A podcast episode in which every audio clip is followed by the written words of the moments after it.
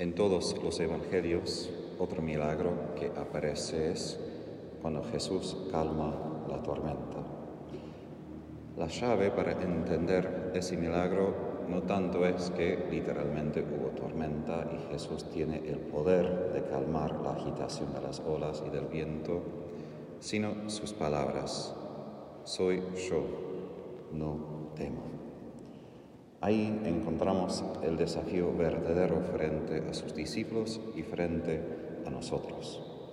Entendemos el nombre Jesús, entendemos la palabra Dios, pero muchas veces frente a las realidades de nuestras vidas, sea una tormenta literal sobre el mar de Galilea, sea nuestros problemas aquí o la economía, inflación, nosotros en las emociones en el corazón no entendemos quién es Jesús. Porque el miedo, que es una reacción completamente normal, oscurece la luz de la fe.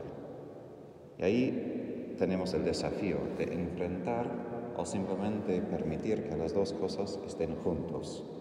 La realidad de la tormenta no tanto exterior, sino interior de mi corazón, porque literalmente lo que estaba pasando afuera con los discípulos es lo que estaba pasando adentro. Sabemos de los otros evangelios que estaban muy asustados y hasta una vez cuando Jesús estaba en la barca durmiéndose, preguntaron, ¿no te importa que estamos viendo? Es decir, muy agitados emocionalmente. Pero ahí, esa tormenta en cuanto a nuestros corazones y el corazón de Jesús, su paz su dominio sobre todo, su capacidad a decir su palabra y hacer lo que quiere. Y ahí es el encuentro que produce, digamos, la gracia. Digo eso porque a veces tenemos esa idea de gracia, de que estoy en problemas, pido una gracia, Dios manda como una gracia, si imaginamos como lluvia, por ejemplo, que cae sobre el corazón y como se acaba mi, inquietud, mi ansiedad y chao. No. La gracia es fruto de mi encuentro con Jesús.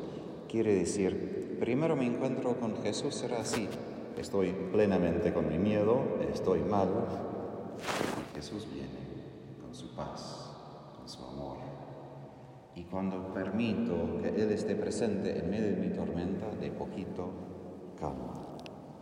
Y necesitamos esa paciencia porque su gracia no es una magia, es una realidad lenta, porque una cosa es calmar la tormenta desde afuera, otra cosa es calmar el corazón, que como las mamás saben con sus hijos, toma un poco de tiempo. No puede tomar un niño que está llorando y decir, deja de llorar y chao. Exige tiempo, consuelo, presencia, y así se calma. Así entendemos la obra del Espíritu Santo al interior, porque Jesús, como Mesías, es quien no solo nos habla desde afuera, pero desde adentro, cuando nos habla, suscita el Espíritu dentro de nosotros. Y eso es lo que Jesús quiere hacer una vez y otra vez. Y nuestra respuesta frente a eso es la fe. Fe a ver quién de verdad es Jesús, pero no desde la mente, porque como digo, podemos definir las palabras, sino para que el corazón entienda la realidad. Porque la tormenta parece mucho más grande que Jesús. Y hasta hoy tenemos tormentas, problemas, Argentina, mundo, que parecen muy grandes y aun si sabemos en la mente que si Dios es más grande, puede todo, la realidad del corazón es Muchas veces parece por nuestras emociones que esos problemas son más grandes y que no hay nada y nadie que puede cambiarlos porque en ese mundo no hay, no tenemos esa experiencia. Por eso exige fe creer que hay alguien que sí tiene ese poder, que sí tiene esa autoridad, que es completamente única y fuera, como digo, de nuestra experiencia. Y por eso la adoración ayuda a lo que vamos a tener en un ratito, porque nos permite ponernos frente de otra realidad, la realidad última. Porque muchas veces, ¿qué pasa? Si literalmente imaginamos a nosotros arrodillados, el altar aquí, los demonios que muchas veces suscitan esas tormentas, son como la nieblina entre ustedes y el altar. Jesús está y nosotros estamos, pero entre nosotros esa oscuridad de emociones, emociones no son malas, tengo que aclarar, no es que son malas, simplemente que a veces nuestras emociones no nos cuentan toda la verdad y pueden encerrarnos en lo que vemos, sentimos, porque las emociones dependen de nuestros sentidos, de nuestra experiencia, y la fe depende de algo más allá de mi experiencia.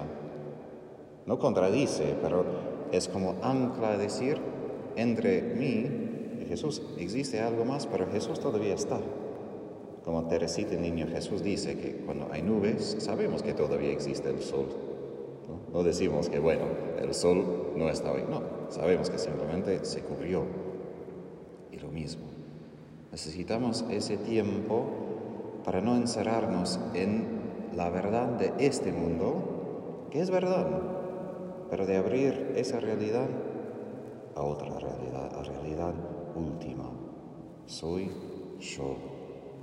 Son palabras fuertes, muy fáciles para decir, pero nunca vamos a poder entender qué quieren decir esas palabras porque es decir, soy Dios. Y cuando entendemos esa realidad, todo parece muy pequeñito. Todo cambia de, contexto, todo cambia de dimensión, de tamaño. Como cuando vamos, por ejemplo, a las montañas, cuando yo vivía en Bolivia y vi las montañas muy, muy altas, de verdad uno se siente muy chiquito. Comparado con estar en Cava, que hay edificios, todo lo que hemos construido nosotros, da otra dimensión de la vida.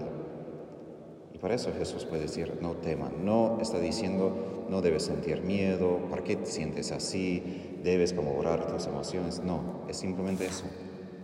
No teman, porque si estoy yo, si abres la realidad de tu vida a mi presencia, a mi verdad, se van a disipar esas neblinas oscuras, se van a disipar esos miedos. Porque el miedo es, al fin de cuentas, que el mal, la muerte, tiene la última palabra. Y justo Jesús es quien tiene la última palabra. Aun con el literal, la muerte no tenía la última palabra. Por eso no es de forzar nuestros corazones a no sentir algo, es decir, así estoy yo. Jesús dice, así soy yo. Y cuando de verdad podemos estar con Él, se disipa mucho en el corazón. Así la Virgen, si recuerdo bien, el Medjugorje dijo una vez, que ha sido mi experiencia, cuando venimos a rezar, no debemos intentar resolver nuestros problemas. No es tiempo a pensar, a arreglar, no. Tiempo a adorar. Porque mucho de lo que pensamos que son problemas no lo son. Y por sí se arreglan cuando estamos con Jesús como en el Evangelio, Él mismo calma la tormenta. De hecho, ninguno de los apóstoles puede hacer semejante cosa. Muchas veces nosotros solo podemos sobrevivir, pero no cambiamos todo. Y ahí el desafío más grande y el problema más grande es, ¿de verdad tenemos fe? La respuesta es sí, pero muchos de nosotros no tenemos una fe tan profunda que llega a todos nuestros corazones, como la luz en el océano llega a cierta profundidad y después es oscura. Y un dominico nos dijo, la vida espiritual que es que la luz siga bajándose a los niveles más oscuros, más oscuros, para que la fe ilumine toda mi vida, todas mis emociones, todos mis pensamientos, todas mis reacciones. Y eso exige tiempo. Más que todo, como San Juan de la Cruz dice, eso exige adoración y contemplación para que solo el Espíritu pueda hacer esto, ni nosotros por el esfuerzo. Es pura gracia. Por eso la pregunta, el desafío, si de verdad tenemos fe, si la respuesta es no, mejor, porque la fe es una gracia. Y es momento de decir, Jesús, creo, pero ayuda mi falta